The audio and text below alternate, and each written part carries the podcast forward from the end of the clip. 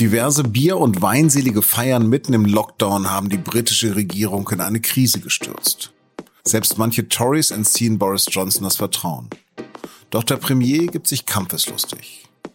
Ob er sich trotz der Partygate-Affäre halten kann, darüber habe ich mit Michael Neudecker gesprochen, dem Großbritannien-Korrespondenten der SZ. Sie hören auf den Punkt den Nachrichtenpodcast der Süddeutschen Zeitung. Mein Name ist Lars Langenau. A warm welcome.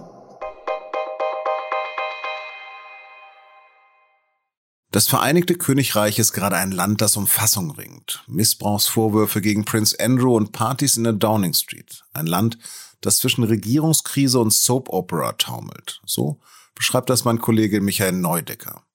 Zum einen also Prince Andrew, dem gerade alle militärischen Ehrentitel und Schirmherrschaften entzogen werden, weil dem Lieblingssohn der Queen in den USA ein Verfahren droht wegen sexuellen Missbrauchs einer Minderjährigen.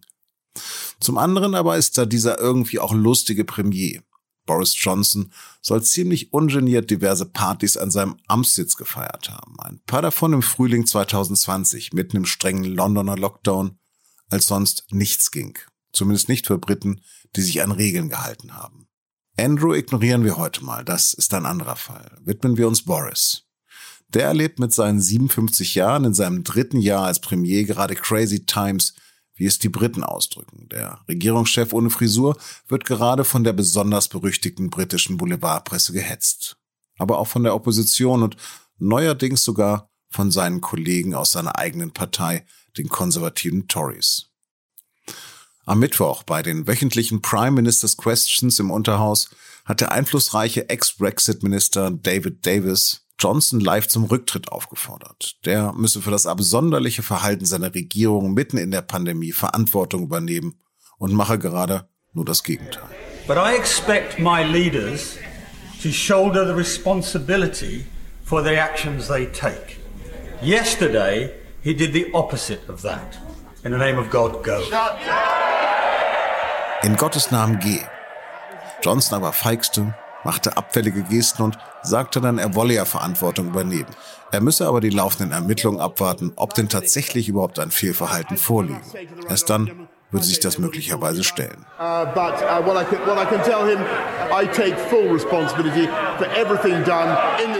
Davis ist übrigens bereits der achte Tory-Abgeordnete, der öffentlich Johnsons Rücktritt fordert. Zudem gab noch ein bekannter Tory-Abgeordneter seinen Wechsel zu Labour bekannt. Johnson ist beschädigt, keine Frage. Es ist die Frage, ob er die kommende Woche noch politisch überleben wird. Soweit, so irrsinnig. Über Johnsons wahnsinnige Manöver habe ich mit Michael Neudecker in London gesprochen. Michael, wir haben vor gut einem Monat eine Sendung zusammen gemacht. Da ging es hauptsächlich um eine Party in der Downing Street Number 10 während eines Lockdowns. Damals haben wir uns noch gefragt, wie gut Boris Johnson das jetzt managt. Mittlerweile geht es um viele Partys. Muss er jetzt wirklich gehen? Ja, das äh, sieht momentan zumindest so aus. Äh, die ähm, Prognosen dazu, ob er denn nun gehen muss oder nicht, variieren, je nach Lager, das den Vorgang bewertet. Aber tatsächlich, ähm, die Partys könnten ihm nun wirklich zum Verhängnis werden, ja. Hat er dann einfach nicht überrissen, dass auch eine Party einen echten politischen Konflikt bewirken kann, wenn man sie, ihren, wenn man sie eben während des Lockdowns macht? Tja, das ist die Frage, ob er das, äh, wie, wie, wie man überrissen in dem Fall äh, definiert. Er selbst sagt ja stets, die Partys seien äh, also Arbeitsmeetings gewesen. Es geht ja speziell um eine Feier im Garten von Downing Street im Mai 2020. Diese Feier hat er selbst besucht. Das hat er inzwischen auch zugegeben im Unterhaus. Da war er 25 Minuten lang wie er selbst gesagt hat, anwesend. Aber für ihn sei es eben keine Party gewesen, sondern ein Arbeitsmeeting. Das wäre dann regelkonform. Das nimmt die Opposition natürlich ihm nicht ab. Und auch einige Tory-Abgeordnete sehen das kritisch. Ähm, also insofern muss man sagen, er hat es äh, wahrscheinlich schon überrissen, aber er definiert die, die Feiern einfach anders. Ähm, auf deiner Seite drei schreibst du von einem Putschversuch junger Tory-Abgeordneter. Zum einen, warum tun die das und haben die überhaupt eine Chance? Dieser Putsch hat, äh, oder vermeintliche Putsch, muss man ja sagen, hat vor ein paar Tagen tatsächlich stattgefunden. Die, äh, das sind eher jüngere Tory-Abgeordnete, die danach auch mit den, mit den Zeitungen darüber gesprochen haben. Einige von ihnen sollen angeblich schon Briefe eingereicht haben, um ihr Misstrauen gegenüber Johnson anzuzeigen. Manche sollen angeblich diese Briefe wieder zurückgenommen haben. Also es ist äh, sehr volatil, wie man sagt. Man weiß nicht genau, wo momentan äh, die Fronten genau verlaufen. Äh, aber zu deiner Frage, warum sie es getan haben. Es gibt doch einige Tory-Abgeordnete, die mit dem ganzen Vorgang momentan sehr unzufrieden sind, die auch sehr unglücklich darüber sind, wie Johnson bislang diesen Vorgang selbst handhabt. Und ähm, die Wut in der Partei scheint durchaus äh, vorhanden zu sein. Aber immerhin hat ja Boris Johnson 2019 eine Mehrheit geholt, wie sie Margaret Thatcher nicht mehr hatte. Wie viele Tories würden sich denn bei einem Misstrauensvotum noch hinter ihn stellen? Wenn es wirklich zu einem Misstrauensvotum käme, dafür sind momentan 54 solcher Briefe nötig, dann würde Johnson eine einfache Mehrheit seiner Abgeordneten reichen. Momentan sind es 359 und es ist momentan überhaupt nicht äh, klar, ob, ob es diese Mehrheit gibt, aber es könnte durchaus sein. Also die Stimmung schwankt da sehr. Zu 2019 muss man allerdings auch wissen, Boris Johnson war nie der über die Maßen populäre Politiker. Äh, wenn man zum Beispiel anschaut, die äh, Zustimmungswerte von Theresa May, als sie 2017, im, Frühjahr 2017 Neuwahlen ausgerufen hat, war, war wesentlich höher als äh, für Johnson 2019. 2019 hat Boris Johnson die Wahl auch deshalb gewonnen, weil sein Gegenkandidat Jeremy Corbyn unglaublich unbeliebt war. Das darf man nicht vergessen. Mhm. Andererseits gilt ja Johnson auch als Political Animal und als Stehaufmännchen. Wie könnte er denn diesmal seinen Kopf aus der Schlinge ziehen? Alles wartet momentan auf den Bericht von Sue Gray, der Beamten, die die Untersuchungen zu den Partys durchführt. Er soll angeblich äh, nächste Woche kommen, vielleicht auch später, das weiß so genau niemand. Viele in der Partei wollen momentan warten bis zu diesem äh, Bericht und dann entscheiden, was sie tun. Also die Sache ist längst nicht vom Tisch.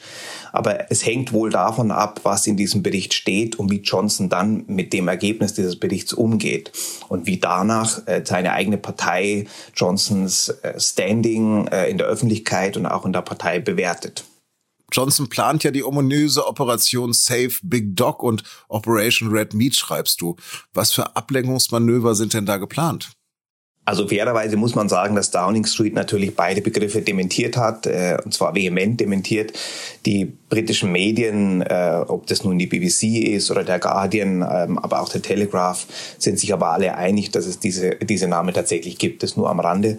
Ähm, Operation Save Big Dog, wenn sie denn so heißt, da geht es vor allem darum, äh, wie Johnson sein Team in Downing Street umbauen könnte. Das verlangen einige Tories schon seit Monaten. Die, äh, da geht es zum Beispiel um seinen Büroleiter, der stark in der Kritik steht, aber auch äh, Pressesprecher oder äh, andere Mitglieder seines Teams. Da ähm, steht wohl ein, tatsächlich ein personeller Umbruch bevor. Johnson geht ja auch davon aus, dass sein Team ihn vor allem im Stich gelassen hat und dass er deswegen so äh, unter Beschuss steht momentan. Und das andere, Operation Red Meat, damit ist gemeint, dass Johnson versucht, seit einigen Tagen wieder verstärkt andere Themen zu setzen, um, äh, um auch die öffentliche Diskussion wegzudrehen von den Partys. Mhm. Was wäre das denn? Zum Beispiel die Migrationspolitik.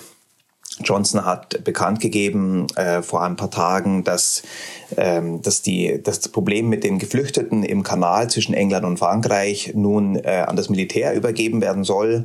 Damit will er mehr Härte demonstrieren. Ähm, außerdem geht es um die BBC. Die BBC soll ähm, in Zukunft nicht mehr gebührenfinanziert sein. Das hat natürlich sofort auch für einen Aufschrei gesorgt und für, für eine Debatte. Und zum Dritten natürlich die Corona-Politik. Johnson hat äh, nach dieser denkwürdigen äh, Sitzung im Unterhaus äh, am, am gestrigen Mittwoch bekannt gegeben, dass ab nächster Woche Donnerstag praktisch alle Corona-Beschränkungen aufgehoben werden. Äh, es besteht dann nur noch die Pflicht zur Selbstisolation äh, nach einem positiven Test. Alles andere wird es dann nicht mehr geben, also auch keine Maskenpflicht. Die Opposition hat dazu natürlich sofort Stellung bezogen. Zum einen hat Keir Starmer, der Oppositionsführer, gesagt, dass man grundsätzlich diesen Schritt unterstütze. Niemand will natürlich länger Restriktionen aufrechterhalten, als sie nötig sind. Zum anderen hat er aber auch betont, es sei äh, schon wichtig, dass dieser Vorgang, äh, dieser Entschluss Johnsons von der Wissenschaft gestützt wird und nicht vom Versuch, seinen Job zu retten, was ja durchaus denkbar ist. Vielen, vielen Dank für das Gespräch. Sehr gern. Von Neudecker finden Sie übrigens in der SZ am Freitag auch ein aktuelles Lexikon über den Pork Pie. Und Sie finden ein Profil der Ermittlerin auf der Seite 4 der Kommentarseite. Und jetzt noch Nachrichten. Außenministerin Baerbock hat Russland deutlich vor einer weiteren Eskalation im Ukraine-Konflikt gewarnt. Jede weitere Aggressivität werde gravierende Konsequenzen nach sich ziehen. Das sagte die Grünen-Politikerin nach einem Gespräch mit ihrem US-Amtskollegen Blinken in Berlin. Gesundheitsminister Lauterbach rechnet im Februar mit mehreren hunderttausend Corona-Neuinfektionen am Tag. Es sei davon auszugehen, dass die Welle Mitte Februar ihren Höhepunkt haben wird. Gerade haben die Gesundheitsämter in Deutschland mit mehr als 130.000 neuen Corona-Infektionen einen neuen Höchstwert gemeldet.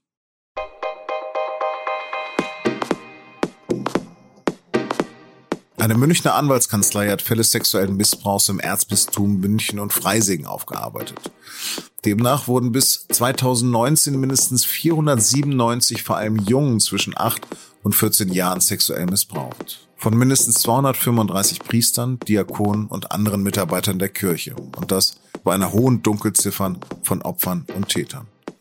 Die Juristen sprechen von einer Bilanz des Schreckens. Rechtsanwalt Martin Pusch erhebt schwere Vorwürfe. Unter den noch lebenden Leitungsverantwortlichen der Erzdiözese München und Freising nimmt ohne Zweifel der frühere Erzbischof Josef Kardinal Ratzinger, der emeritierte Papst Benedikt XVI., eine herausgehobene Stellung ein. Das Gutachten unterstellt Benedikt auch gelogen zu haben. Dieser aber weist die Vorwürfe zurück. Der Vatikan will das Gutachten prüfen. Grundsätzlich stellt das Gutachten der Kirche ein schlechtes Zeugnis aus. Auch in jüngster Zeit habe kein Paradigmenwechsel mit dem Fokus auf die Betroffenen stattgefunden, sagte Rechtsanwalt Pusch weiter. Auch ein aktives Zugehen auf die Opfer gebe es nicht. Ratzingers Rolle, aber auch die seines Nachfolgers Wetter und des aktuellen Bischof Marx wird ausführlich in der SZ am Freitag beleuchtet. Und auch wir haben uns dann über die fast 1900 Seiten des Berichts gebeugt und machen am Freitag eine auf den Punkt Sendung dazu. Redaktionsschluss war 16 Uhr. Produziert hat die Sendung Justin Patchett. Vielen Dank und auf Wiederhören.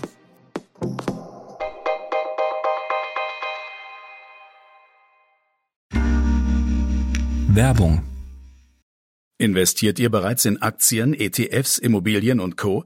Super. Dann könnt ihr jetzt euer Portfolio noch weiter diversifizieren. Mit der Private Finance Police der Allianz. Hier zahlt ihr einmalig einen Betrag ab 10.000 Euro ein und habt damit die Chance, in alternative Anlageklassen zu investieren, zu denen Privatinvestoren normalerweise keinen Zugang haben. Kommt für euch in Frage? Dann gibt's jetzt alle Infos auf allianz.de slash dein Leben.